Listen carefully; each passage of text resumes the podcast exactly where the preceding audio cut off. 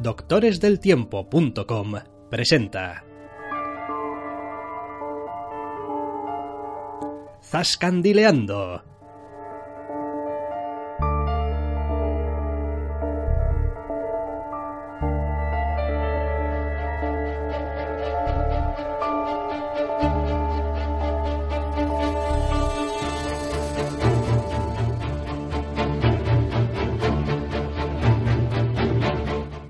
Bienvenidos, queridos oyentes, a una nueva edición de Zascandileando. Doctor Snack, muy buenas. Muy buenas.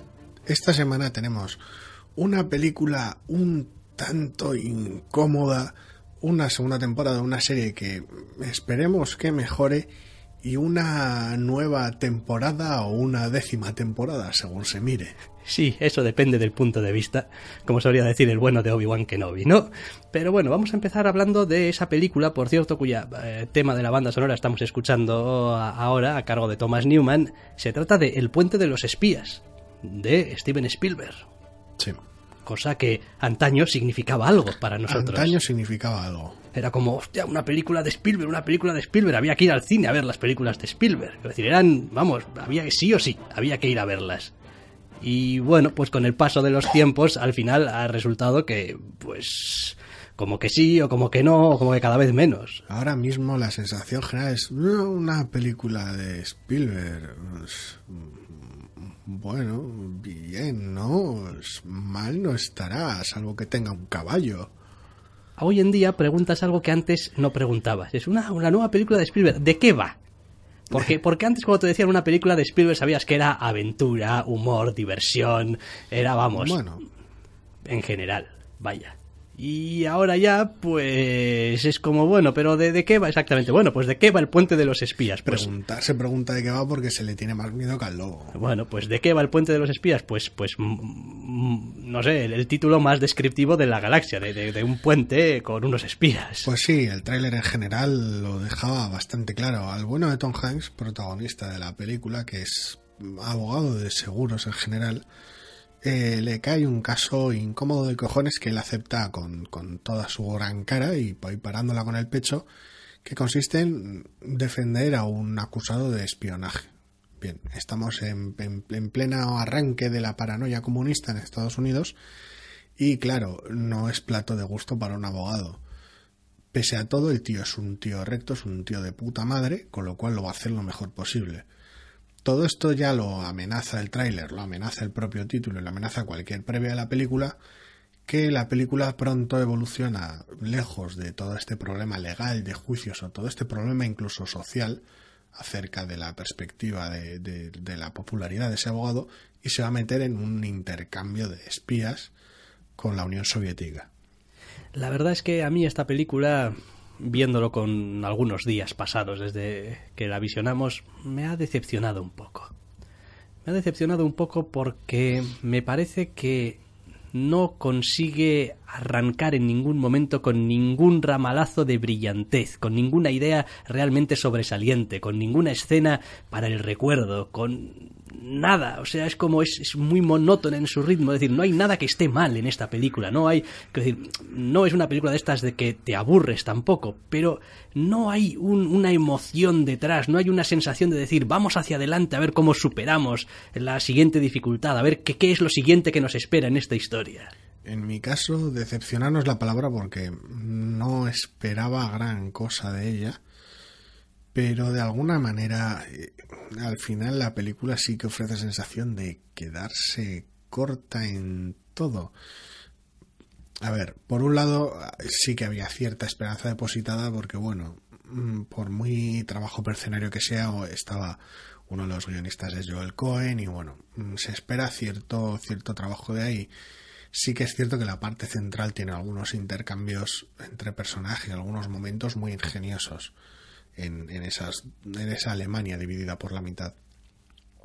Pero en general, la película da una sensación muy vacía. Es que a mí la sensación que me dio es de que querían hacer la película tan ¿cómo decirlo?, tan, tan normal, es decir, no convertir este intercambio de espías en un espectáculo Michael Bay, es decir, no vamos a hacer un espectáculo de la historia, porque no es una historia para hacer un espectáculo, sino vamos a No, no, contarla. Tiene que ser algo sobrio. Pero se queda demasiado sobrio. Yo no tengo tanto problema con las formas. Las formas me parece que son las adecuadas. De hecho, en algunos casos es tal vez incluso demasiado ligera. Ciertos incidentes un poquito casi de opereta en Alemania y ciertos arranques al principio. El problema que tengo precisamente es que eh, en ese primer tercio de película donde pues se introduce la trama, a Tom Hanks le cae la responsabilidad de defender a este acusado de espionaje podemos ver toda la operación, cómo la atrapan. De alguna manera la película pone tanto empeño en hacerte ver por qué le importa a Tom Hanks que le dedica muchísimo metraje y muestra muchísimas escenas interesantes de muy poco impacto en la película. Quiero decir, tenemos eh, su relación con el personaje, la cual pues la trabajan de manera adecuada, pero tampoco demasiado tiempo y tampoco es fruto de ningún conflicto ni nada parecido como podría ser una película de juicios. Tenemos la reacción de la sociedad americana a que este abogado de un, de un bufete conocido defienda con tanto ahínco a un comunista. Eh, tampoco se explora. Se dejan caer un, par un comunista además, ¿no? Un comunista, es decir, un espía comunista, un tío que trabaja activamente, no es que tenga unas ideas solamente en la cabeza, sino que además trabaja activamente dando información. Un traidor, entre comillas. Eh, dejan caer un par de escenas de incidente muy graves, las cuales ninguna de ellas se persigue en absoluto porque no es el enfoque de la película. El enfoque de la película es machacarte la cabeza con que cómo le importa a esta persona, a Tom Hanks, para que luego la película haga lo que haga una vez que está el personaje en Europa. Entonces se dedica muchísimo tiempo y puede llegar a resultar no agotador, porque el ritmo es relativamente bueno, pero sí cansino por, por obvio, por machacón, por zafio, por no tener ni la más mínima sutileza. Y, y ese patrón de no tener sutileza alguna es algo que se, repetí, que se repetirá a lo largo de todo el metraje. Es que parece como si para algunas cosas fuese casi casi demasiado sencillo. Es decir, la, película entra en bastante detalle una vez metido en harina, en, en Alemania, en Berlín y tal, en cuáles son las, las condiciones y no condiciones para hacer este intercambio, qué es lo que quieren unos, qué es lo que quieren los otros, cómo lo quieren, dónde lo quieren y tal y cual. Pero las negociaciones en sí mismas tampoco parecen ir mucho más allá de pues me planto con mis santos cojones y no salgo de mis trece porque no parece haber, que decir, no hay realmente que tener una brillante idea para, ajá, pues a través de esto voy a conseguir esto otro. Eh, no, porque el intercambio es bastante en ese sentido eh, directo y evidente. Es como, vosotros tenéis un comunista, nosotros tenemos un americano, coño, el uno por el otro, tampoco hace falta ciencia infusa. Sí, es raro porque con, un, con ese tercer bando en medio, en forma de la Alemania del Este, las cosas se podían haber complicado bastante más, haber dado fruto a una situación más interesante, pero la verdad es que el guion no hace demasiado por ello. Presenta unos personajes muy interesantes negociando en cada bando, pero la situación es realmente sencilla. Quiero decir, al final se trata de llevar a cabo durante toda la película a lo que has aludido al principio de manera muy, muy clara. De hecho, la gran dificultad que se atraviesa en la película es que el personaje de Tom Hanks quiere otra cosa más, aparte del intercambio puro y duro uno por otro, que es lo que realmente dificulta el, intercambio, porque si no, no habría apenas película, sería cuestión de llegar y decir, uno por uno, ya está. Si no es una visita de fin de semana, como quien dice.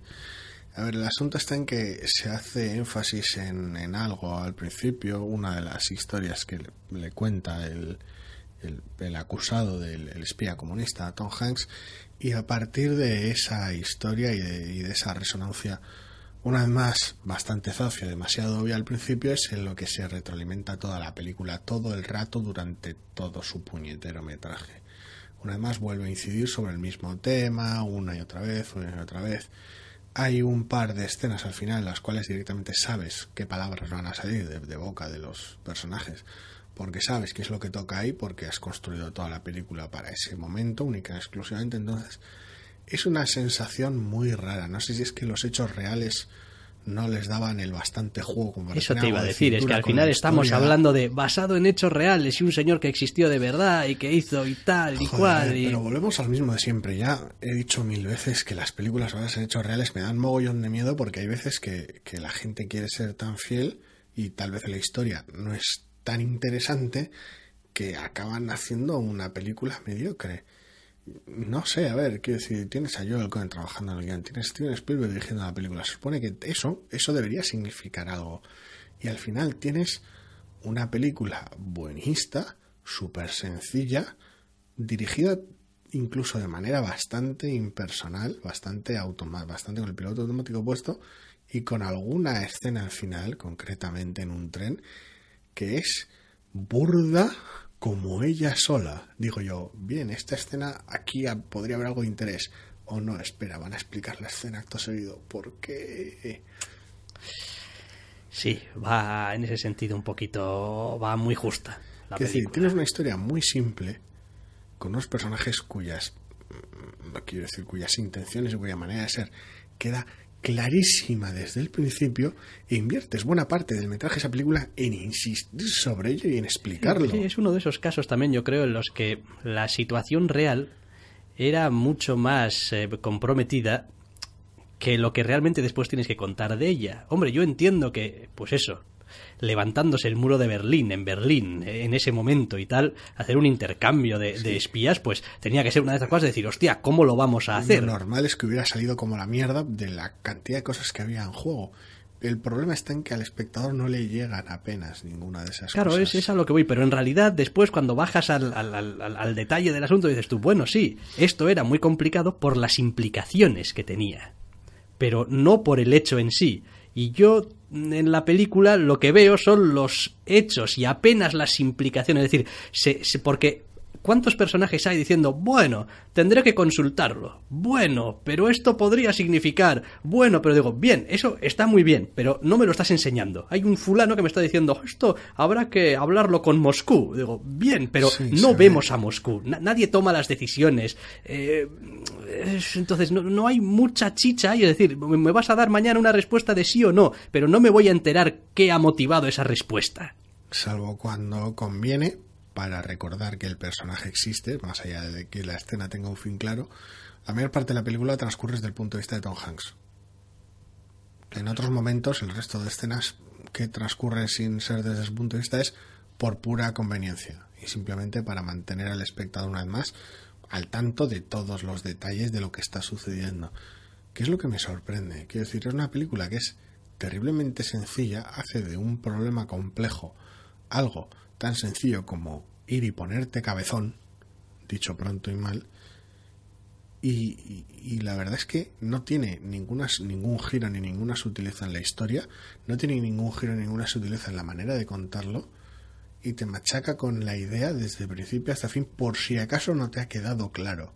Sí, eso sin contar con que, en fin, eh, al principio de la película, para que nos entendamos más o menos, el espía comunista ruso está ya más o menos detenido y tú en ese momento como espectador no tienes conocimiento de que haya ninguna contrapartida americana en la parte rusa. Salvo que hayas visto el tráiler o, prestes atención al título. Y la película, la película, pues de una manera que, pues, hombre, esto habrá que contarlo porque si no, claro, jeje, no vamos a sacarnos a un americano del sobaco en mitad de la película. Y no, yo no pude evitar decir, joder, macho, es que esta parte que me están echando aquí ahora, que me están contando ahora, el piloto solo, americano. solo me la están contando porque va a ser el piloto americano con el que van a hacer el intercambio después. O sea, es decir, no hay ninguna otra razón para que me cuenten esta historia que no tiene nada que ver. Sí, en ese momento, en ese recuerdo el momento en el que en el que se comentó eso mientras la veíamos y dije, bueno, vamos a esperar al final porque igual es importante que conozcamos la manera de ser del piloto americano, sus circunstancias el resto de pilotos con los que está, esto podría tener peso en la película. Eh, no, no, no, esto es pura, puramente explicativo y no hacía falta. El problema de esta película en general es que mm, al margen de ciertas escenas interesantes, ciertos conflictos, ciertos engaños muy burdos que se intentan llevar a cabo en algunas circunstancias y, y esa, ese, ese colorido y ese interés que tiene la Berlín mientras se levanta el muro como, como lugar, donde contar una historia, esto se cuenta en un corto de 15 minutos. Bueno, sí, quizás sí. Es que es muy triste, quiero decir, que la película dura más de dos horas. Sí. Sí, sí, sí. De metraje que no va a ningún lado, no ya porque eh, lo estés dedicando a subtramas o lo estés dedicando a profundizar en personajes, no, lo estás dedicando a repetir las mismas ideas todo el rato. Sí, sí. Es no, terrible, está, es- no es- está muy fino ahí. Es está muy trágico. Es una película súper burda. ¿Qué le vamos a hacer? Y luego, una de las pocas cosas con las que uno más o menos podía contar cuando veía una película de Spielberg, que era, bueno, la banda sonora de John Williams, pues No porque John Williams está ocupado con Star Wars. me imagino que sí, me imagino que yo es lo que pensé, sí. dije, pues, pues John Williams estaría con episodio 8 y, y, pues no podía hacerse cargo de todo. Y Que- que está bien, me encanta Thomas Newman, ¿eh? Es y, un amor. Y le pega bastante bien, pero no hay ningún momento realmente musicalmente relevante en la película. No porque funcionan todo a la altura de la propia película. Es de compromiso. Bueno, de hecho, lo hemos escuchado a- al principio. Sí, Tal, está es- bien. es- está bien, es ambiental, es muy Thomas Newman y tal, pero El problema es que, como todo en esta película, simplemente cumple. sí, sí, sin más, porque Thomas Newman tiene bandazas sonoras también. Pero no es el caso. Vaya, por si acaso me había perdido algo, he dedicado minuto a decir, bueno, voy a escuchar un poco a ver si igual me perdí algo. No, no he encontrado nada especialmente, no. Es decir, cosas muy, muy propias del Como estilo de Thomas Newman, pero, Pero como en toda la película, Spielberg tampoco tiene ningún momento muy propio, muy suyo, muy característico, llamativo, algo que realmente pegue muy bien. Tom Hanks va con el piloto automático puesto haciendo a Tom Hanks. No sé, no, no, no tiene nada destacable.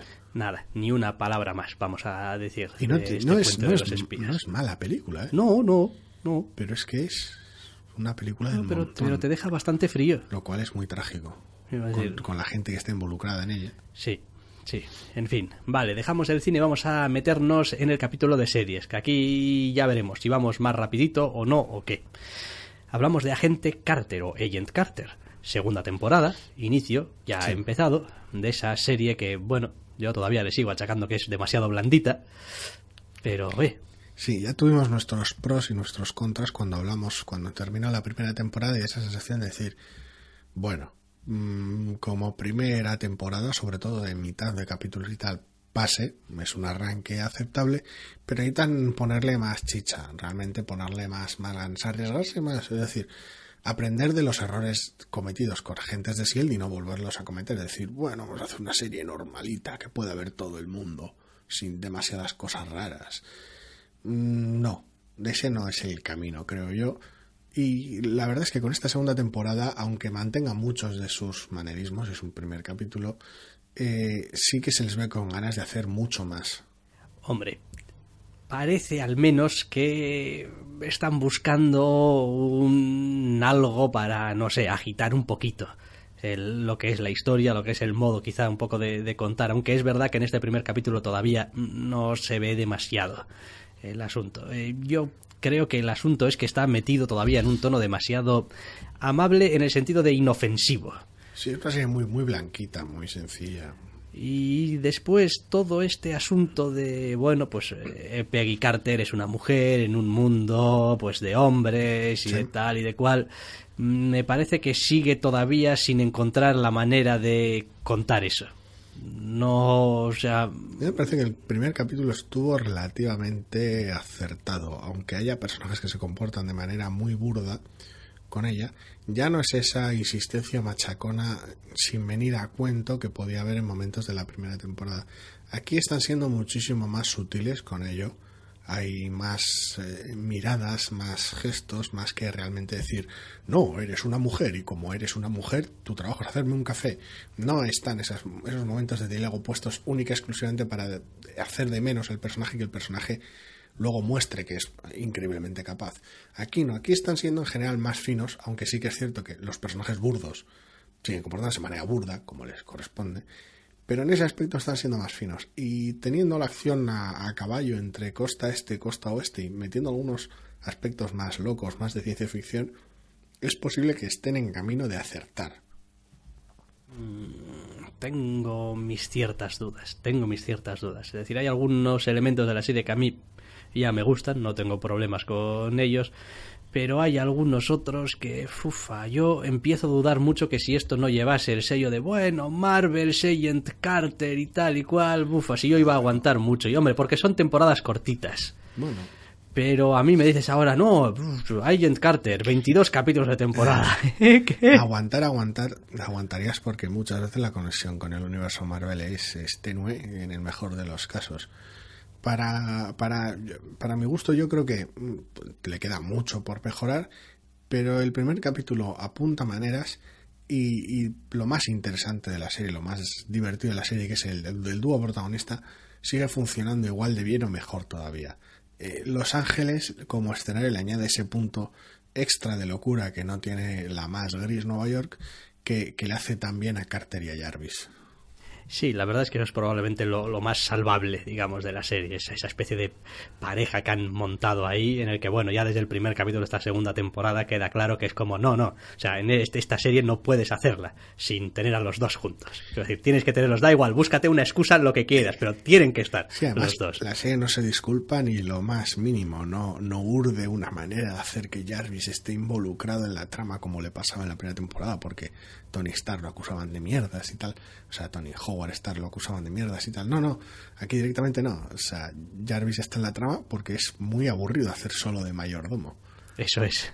así- Como es que me así aburro mucho sencillo. y llévame de aventuras, agente Carter. Pero, pero así de claro, así de claro. Entonces son, son ese tipo de cosas, la introducción de ciertos elementos de ciencia ficción, la introducción de ciertos personal, personajes sacados totalmente de, época y, y de madre, reutilizados y reinventados para el, para el universo Marvel de, este- de esta serie, la cual permite ver que tiene potencial, o al menos que tienen ganas de realmente hacer una apuesta más, un poquito más arriesgada. No sé si acertada, porque es solo un capítulo. Es pero... que el problema que le sigo viendo un poco es que tampoco veo muy claro qué, qué tipo de serie es. Quiero decir, esto no es una serie procedimental, No. no es una serie tampoco de resolver el gran misterio de la temporada, no es una serie de acción. Eh, está a caballo de muchas cosas sin esa- ser nada concreto. En ese aspecto le pasa lo mismo que a Agentes de Shield. Es como es una serie de acción. Bueno, acción tiene, pero. Bueno, pero hasta Agentes de S.H.I.E.L.D. ha acabado encontrando un poco su equilibrio. Sí, pero es que es eso. Es Agente Carter funciona un poquito de esa manera. Su equilibrio. Tiene un poquito de serie detectivesca. Tiene alguna pelea un poco pulp, de puñetazos más o menos sencillos y de, apunt y de tiroteo. No, ¿sabes? Nada excesivo, nada superheroico. No Ya, sé. pero es que a veces necesitas un poco ser excesivo. Necesitas algo más, pues. necesitas algo más. A mí me pareció un primer capítulo prometedor, que realmente la, parece que quieren solucionar los problemas que tenía con la primera temporada. Claro, querer solucionarlos y que los solucionen a lo largo de la temporada son dos cosas muy distintas, pero como primer capítulo me pareció adecuado. Sí, vaya. Lo vi bastante a gusto. No se descuelgan con una de estas tramas que solo dura para el capítulo y dejan caer un cliffhanger al final que es la metatrama, no, ya desde el principio juegan un poco con ello, está, está embebido en todo ello y bueno.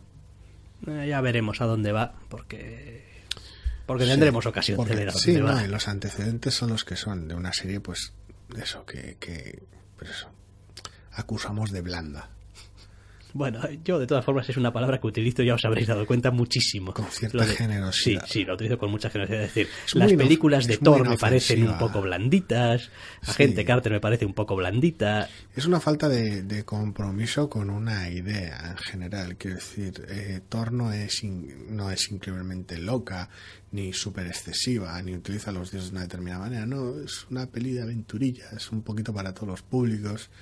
Lo que tanto le hemos achacado a Disney últimamente. Sí, que le falta, le falta un poco coger y decir, este es mi tono, este es mi carácter, esto, este es, esto es en lo que me voy a hacer fuerte en esta serie, ¿no?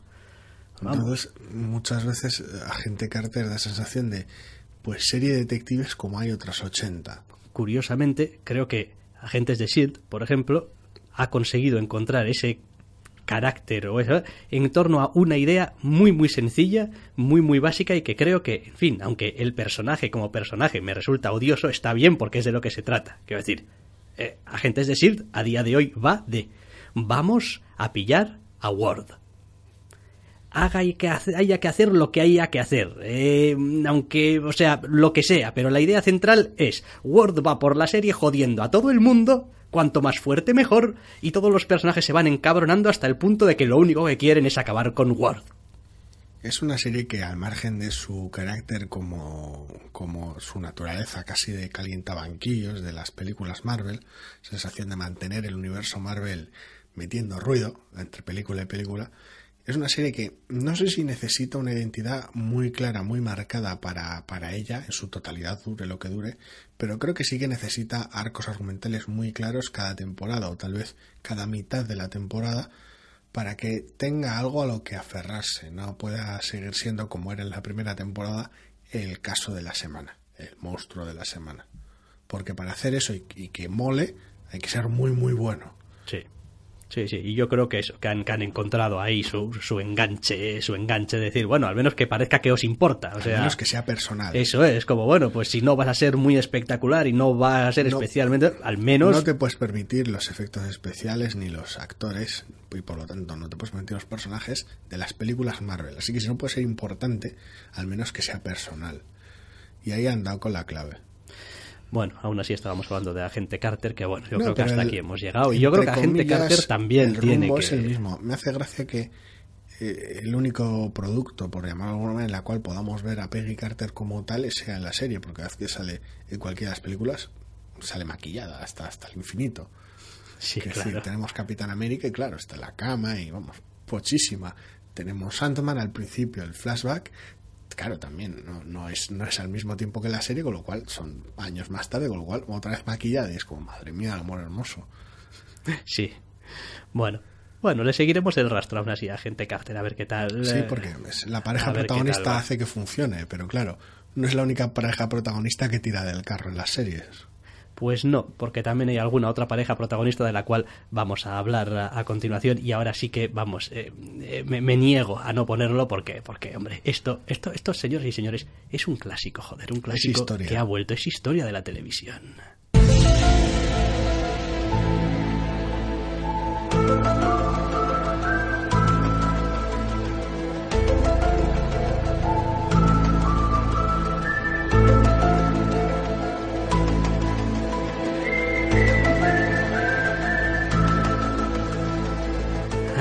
Todavía transitando, no sé, los caminos del Zagal. Andaba yo, creo, cuando esto empezaba a echarse por televisión y cuando nos llegaba aquí, si no recuerdo mal, en la Telecinco de aquellos tiempos antaños, de los 90. Ah, los 90. Los 90, cuidado. Expediente X, bueno, pues sí, Expediente X es la serie que estaba, vamos, muerta no, muertísima y desaparecida y enterrada y, vamos, casi casi olvidada. hace muchos años de eso, de la última película que sacaron.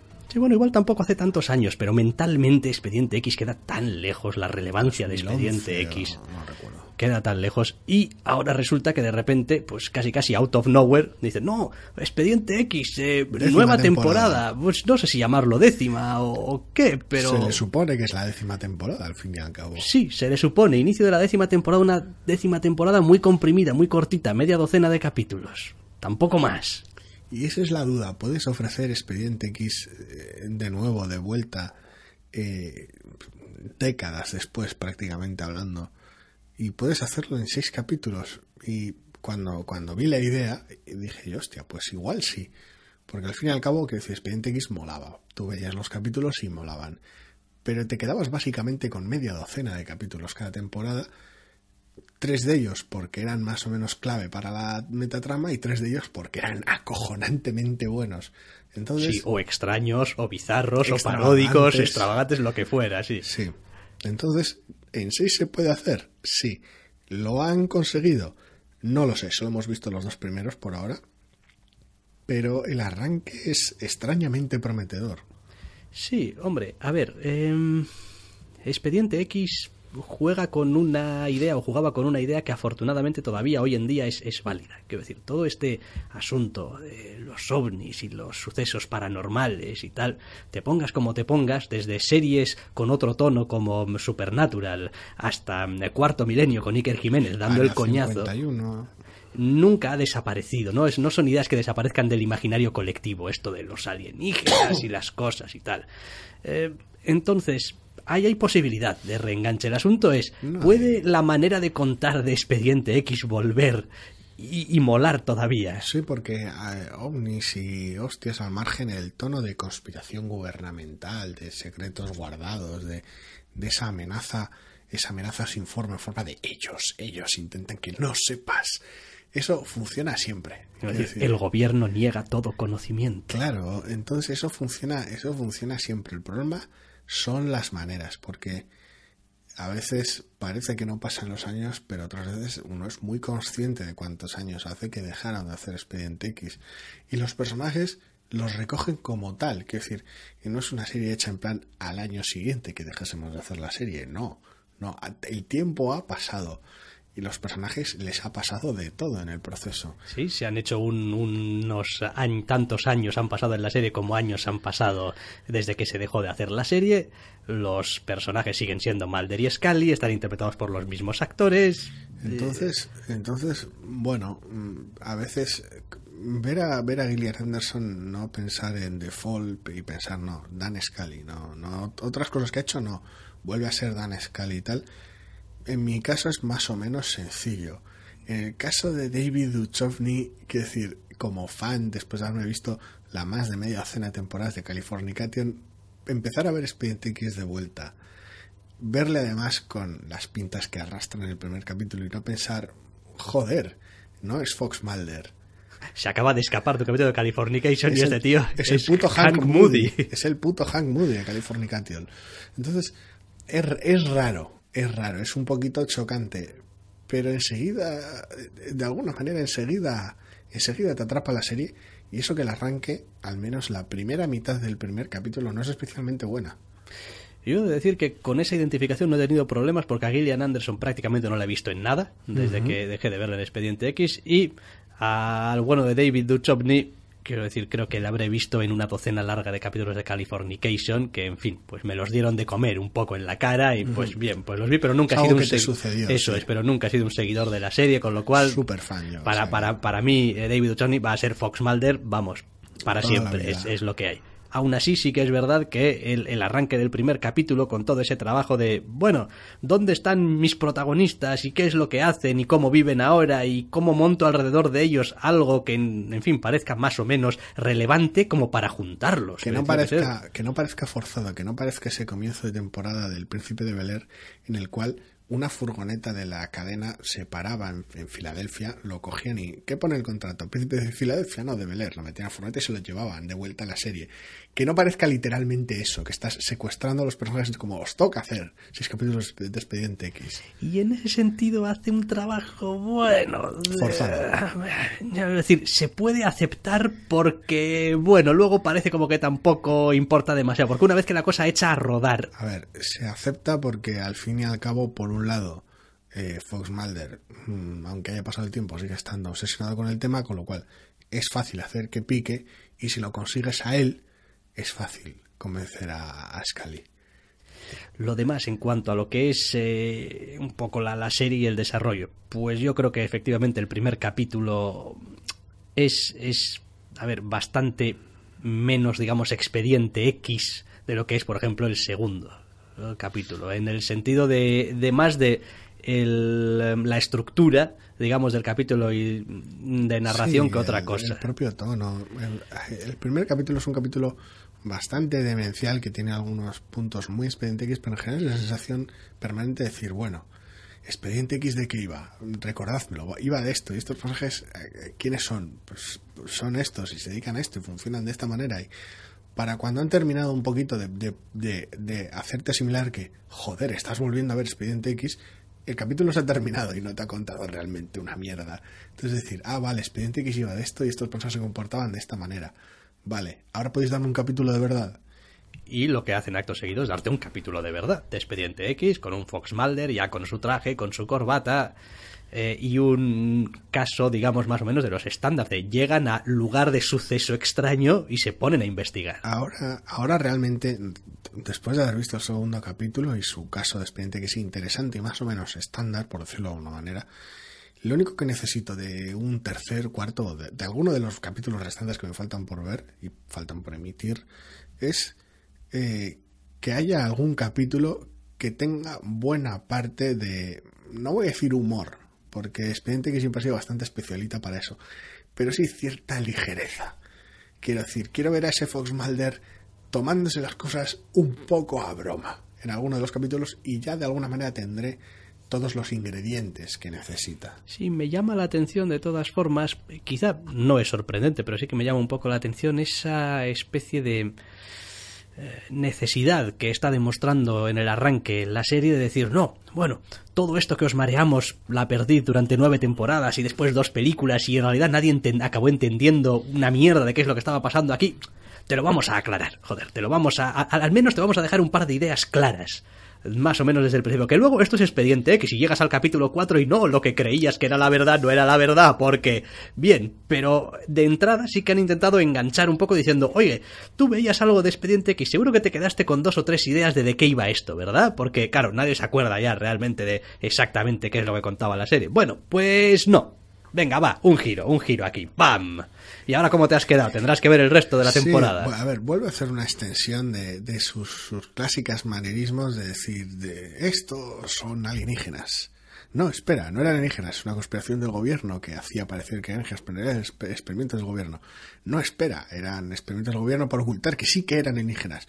No, en realidad no, porque era otra conspiración del gobierno que tapaba que es ese, esa, esa manera de apilar cortinas de humo que lo único que hace es tapar otras cortinas de humo y esa sensación general de que a veces parece que todo el universo de Expediente X, toda la serie, todo en sí mismo es una gran broma de cámara oculta para joderle la vida a Fox Mulder, realmente. Es como el resto son casi casi personajes que están ahí para volverle loco. Sí, después la serie tenía, y, en este arranque tienes también toda una galería de personajes aparentemente diseñados específicamente para hacerse los importantes y de que saben cosas pero no soltar nunca prenda.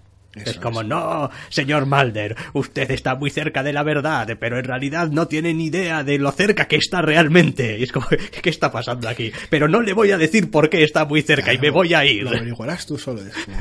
vete a la mierda, tío es, es una sensación bastante extravagante. Es, de alguna manera consiguen en esos, sobre todo el primer capítulo, comprimir lo que significa Expediente X, lanzártelo a la cara, y ahora que lo tienes ya fresco, sigue contando, siendo Expediente X. El segundo capítulo es, pues eso, más, más normal, tiene una estructura más reconocible, y eh, empiezan a funcionar las dinámicas entre Mulder y Scully, empieza a estar bien. El primer capítulo realmente es casi como una bofetada, una, una inyección de, de, recuerdos en el cerebro, de recuerdos falsos, casi casi.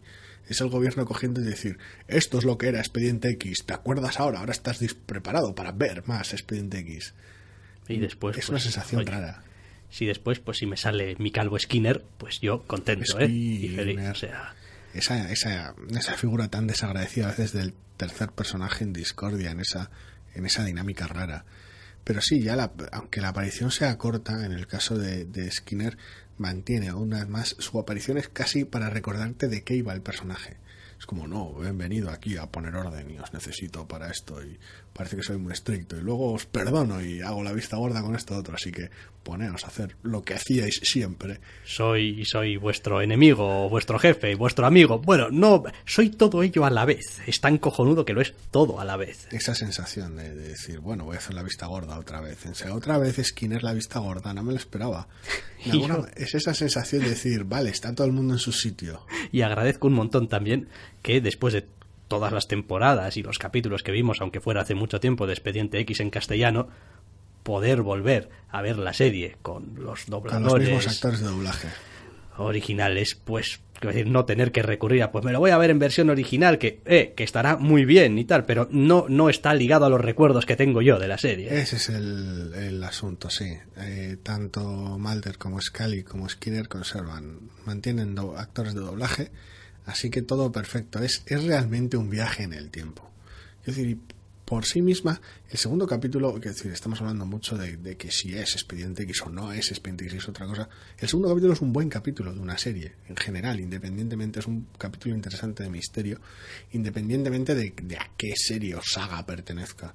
Sí, hombre, Pero todo lo que se podía hacer para que fuera Expediente X y, y, no fuera un producto raro y que tal vez a los fans no les gustase o no, no, se ha evitado, o sea, está todo en su sitio. Sí, a mí una de las cosas que más me gustaba y que más me atraía de Expediente X, aunque aquí obviamente cada uno pues era de su padre y de su madre, ¿no? Pero había gente que le gustaba mucho los casos, los casos extraños, los sucesos extraños que había de Los capítulo en los casos sueltos, y otra gente a la que igual le gustaba más la metatrama y tal, que está pasado ahí con el gobierno y tal y cual. Yo, cuando en Expediente X metían de por medio al gobierno, yo, buah, me encantaba. Es como, buah, qué clase de turbiedades está haciendo esta vez, no solamente ya el gobierno de los Estados Unidos, sino una gran coalición de intereses Ah, turbios y tal. fumador. Eso es, todo, todo ese rollo me, me podía. Y todavía hoy en día, cuando me lo encuentro en la serie nueva, es eh, ese rollo de decir cosas que pasan delante de tus narices en el no sé, en el colegio de aquí al lado, en el, en el hospital de la esquina, en la biblioteca del barrio, que están ocurriendo y que si los piensas un poco fríamente dices tú, bueno, esto podría estar... A ver, con sus márgenes de, de- de locura bien acotados, pero podría estar sucediendo. Es decir, tampoco es una cosa tan estrafalaria. Que se hagan unos experimentos o que haya gente encerrada en algún sitio no es algo que se escapa de toda Lo bueno de- posibilidad. lo bueno de Expediente X, pese a su, su, su carácter súper loco y súper demencial, sobre todo en algunos capítulos, era la, la capacidad que tenía para, pese a contradecirse en algunos casos y mantenerlo dicho, esas cortinas de humo que tapaban otras cortinas de humo, mantener una enorme coherencia interna y una enorme verosimilitud. De tal manera que consigues ese efecto de cercanía, de decir, vale, me creo que este gobierno esté haciendo cosas extrañas porque me, la, me habéis planteado de esta manera que es normal que un gobierno haga estas mierdas, porque son ellos, los ellos, esa, esa amenaza sin forma y tal, y eso está guay. Y de hecho eso lo hacían también muy bien con todos estos casos, digamos, eh, no sé si llamarlos sobrenaturales, como le llamaban ellos, Eh, casos... no sé. Expedientes X. Sí, expedientes X, todas estas cosas eh, eh, raras. Que bueno, el contrapunto ese, obviamente, que era el punto fuerte también de la serie, eh, de, de- de, pues el quiero creer Sí. y el, bueno, pues la racionalidad de, de Scully, de ir contraponiendo las cosas y ir encontrando casi casi un punto intermedio. Es como si la propia serie, a través de los eh, diálogos y de las maneras de pensar de sus dos protagonistas, encontrasen siempre el equilibrio de dónde está el punto en el que podían satisfacer tanto a uno como a otro. Y tú como espectador te quedabas siempre en el punto intermedio de decir, bueno, esto no podría suceder. O sí. Es decir, esto es imposible. O no. Y ahí radica para mí un poco la gracia de Expediente X, que nunca es del todo fantástico y nunca es del todo racional. Es, se lo he dicho, es, es, tiene estos momentos supernaturales, estos momentos de ciencia ficción, pero en todo momento es verosímil. De alguna manera funciona de manera muy coherente. Se hace creíble, vaya. Esas peroratas de Scully diciendo, sí, porque no sé qué árbol en no sé dónde tiene una corteza que esto y lo otro y tal y cual, y el animal no sé qué hace esto y lo otro, entonces ¿por qué no? Ya está, justificado. Ya está, justificado. Y dices tú, bueno, oiga, ¿quién soy yo? y después hay un detalle muy bueno, ¿eh? no sé si es el primer capítulo, creo que sí que es en el primer capítulo, pero usted es Fox Mulder, usted cree.